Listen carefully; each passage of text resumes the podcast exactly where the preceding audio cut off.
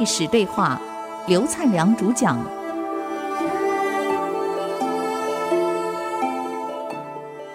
您现在所收听的节目是《与历史对话》，我是刘灿良。我们从历史中可以学到很多东西。历史中告诉我们，一个成功的人应该怎么样进，怎么退。上次我们谈到很多韩信的事儿，今天我们继续谈韩信的事儿。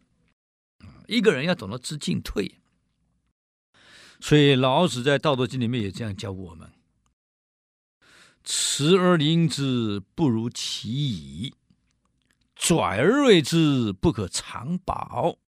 金玉满堂，莫之能守；富贵而骄，是自遗其咎。是故，功成名遂。”生退，天之道矣。这老子讲的话，意思是说，我们持有一杯的水，与其持到满出来，洒得满地，还烫到手，不如其已，是这杯水装的刚刚好，不给它满出来，不洒到满地，也不烫到手，多好啊！啊，这个拽而锐之，不可长保。我有一把宝剑，本来就很锋利了。我们还嫌不够力，天天磨。你想，它这个铁都可以磨成绣花针，何况是一把宝剑，一再磨，磨到最后变得很薄，手一折，砰，断了，不能藏宝。金玉满堂，莫之能守。家里这么有钱，我想很多人在搬家的时候啊，结婚的时候啊，我们送个匾额，写个“金玉满堂”，我们忘了还有下一句“莫之能守”，不一定守得住啊。所以我们的谚语是说“富不过三代”，啊，对子女教育如果没教育好，两代恐怕就败光了。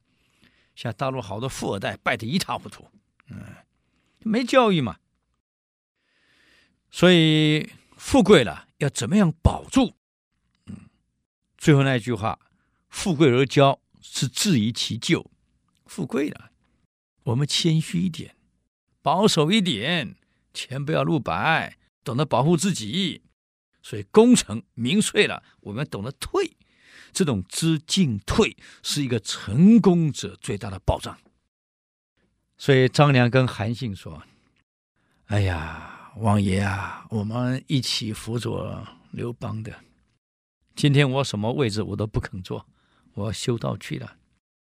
我建议要不要一起走啊？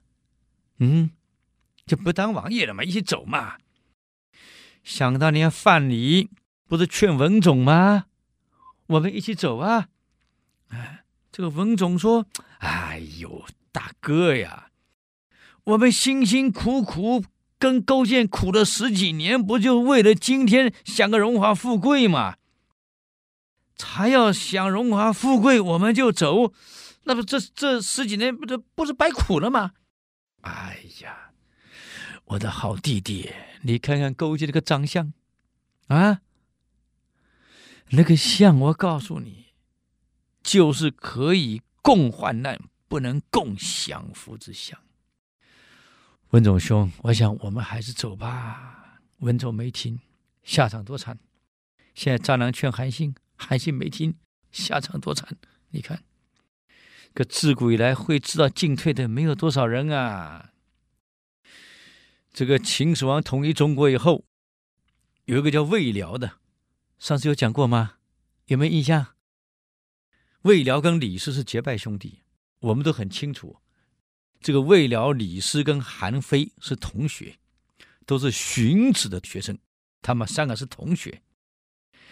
那么这三个人第一名毕业是韩非，可韩非后来被李斯给毒死了。因为李斯担心秦王重用韩非，夺了自己宰相位，把他干掉了。啊，第二名毕业是李斯，第三名毕业是魏辽。秦始皇统一中国的总设计师是魏辽，理论根据韩非，执行者是李斯，是三个人合作，秦始皇才成功的呀。可魏辽很聪明，他不像韩非这样子被。李斯给铲掉了，魏辽不是处处让李斯。这一天，秦始皇统一中国了，明天要封赏，第一赏当然是总设计师的魏辽。魏辽这天晚上在李师家里喝酒吃饭。哎呀，他跟李师这样说呀：“李师兄啊，我好羡慕你啊！你看大嫂，美丽、大方、贤惠。你看菜一直炒出来，酒一直倒出来，对客人接待这么好。你看你两个儿子，相貌堂堂，将来都是一人之下，万万人之上啊！你们李家将来不得了啊！啊，两千年多年后，有干总理的，有干总统的，都是你们李家的人了。我跟你讲。”了不起啊！而我魏辽呢，一无所有，哎，穷困潦倒，一个人，啥都没有。李师说了：“魏辽兄，何出此言？明天封赏啊，你是第一特赏。从明天开始，你不是一人之下，万万人之上了吗？哎，我没那么好命。”哎，算了算了算了算了，呃，已已经已经十点多了，那孩子都哭了，嫂子也够辛苦的，我走了走了走了。这样明天这个上朝要封赏啊，这这个你睡过头了，有嫂子喊你；我睡过头了，我孤家寡人一个人，没人理我，别忘了喊我起床，顺便带我上朝。这李师一听，哎，魏老兄，哪一天不是我去喊你起床的？哪一天不是我带你上朝的？你又不是买不起车子，你为什么不肯买部车呢？哎呀，老是要我送你，算了算了，明天我喊你。魏辽说：“哎呀，我们命不一样嘛，算了，我走了走了。”这魏辽一站起来一看，哇，你们家酒还这么多啊！这样，送我一坛酒怎么样？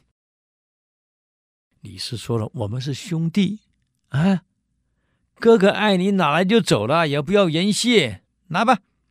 那我拿这一桶啊，啊，就这样抱了一瓮五粮液走了，当场把盖子一打开，边走边喝，就边唱了一首歌。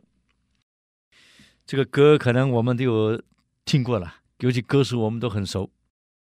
这个魏辽边走边唱边出去了，哪一首歌？狡兔死，走狗烹。飞鸟尽，良弓藏；敌国灭，是谋称王。就这样，三句重复一路唱，走了。第二天，秦始皇封赏，太监唱名字了。魏辽上殿受赏，哼，没人。魏辽上殿受赏，没人。连唱三声，可秦始皇一看，那跑哪去了？桌子一拍：“李斯，魏辽是你兄弟，到哪去了？怎么没看到？” 呵呵，得得得得得，皇上，呃今天早上我去请他起床，没人了，家里没半个人，就留了一封信给您的，请你看一看。